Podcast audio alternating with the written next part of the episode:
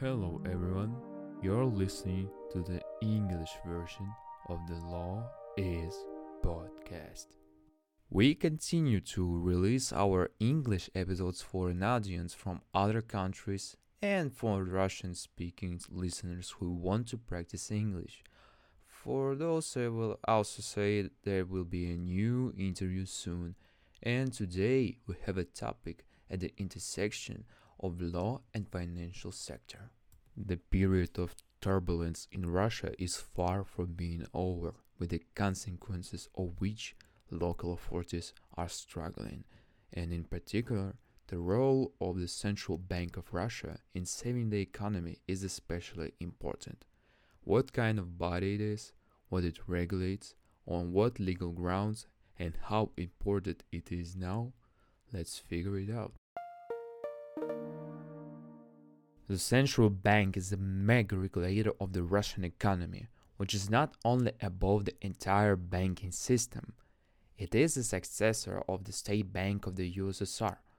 But while it is not a state body itself, this is a legal entity which we consider to be a special public law institution. Formally, yeah, like the Federal Reserve System, it's indeed independent. However, the legal status of the bank is enshrined in the Constitution, federal laws, it actively interacts with the state authorities and at the same time uh, the state duma our lower house of the parliament appoints the head of the bank and the president proposes the candidacy. Let's talk about its functions.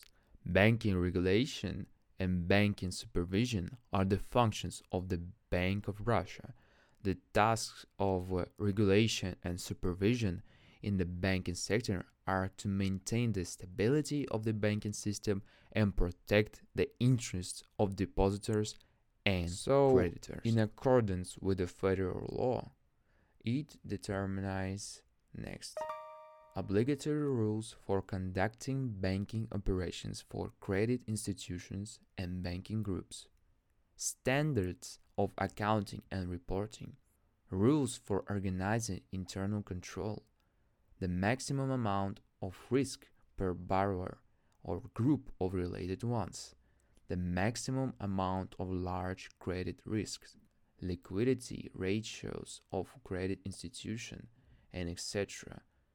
There are hundreds of instructions and acts by the central bank that regulates this area and in the previous months it just became wider.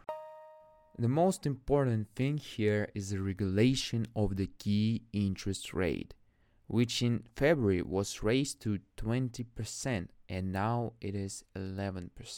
So at the beginning of February events, my deposits began to bring me 20% of profit and now it's only 12. Also, the bank issues and organizes money circulation, which directly affects the total money supply and inflation.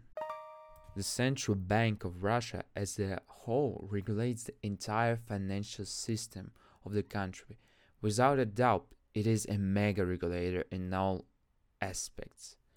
So, even the insurance market and the stock exchange regulation were given to this institution and as a result, in the spring, restrictions were introduced on the purchase of currency on the stock exchange in the amount of uh, 20% commission.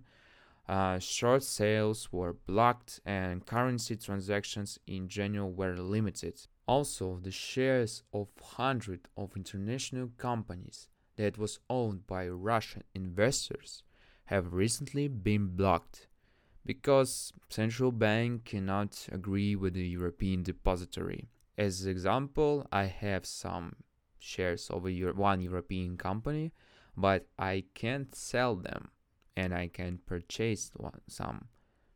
I think I've got into a long-term investment. The bank also has an interesting position on cryptocurrencies for nine years straight they were against and very skeptical towards them. In January, They even proposed to completely ban it on the territory of Russia. Not only that, to go even further along with the path of China and create its own analog in the form of a digital ruble. However, now the central bank has changed its position after long disputes with the ministries and the need to circumvent sanctions. Now the regulator is not against the legalization of cryptocurrencies. Perhaps this market will develop fully in Russia. We'll see. To maintain the exchange rate of the ruble, multiple measures were introduced, which were described earlier, and including at the beginning of the crisis foreign exchange interventions, the sale of foreign currency. However, currency accounts of the central bank were blocked by Western countries and settlements with it were prohibited also.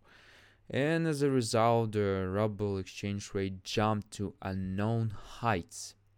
However, they adopted restrictions on the export of foreign currency, its purchase on stock exchange, along with the other factors, influenced the straightening of the ruble exchange rate. And as a result, at the time of recording this uh, podcast, it is even stronger than it was before the February events.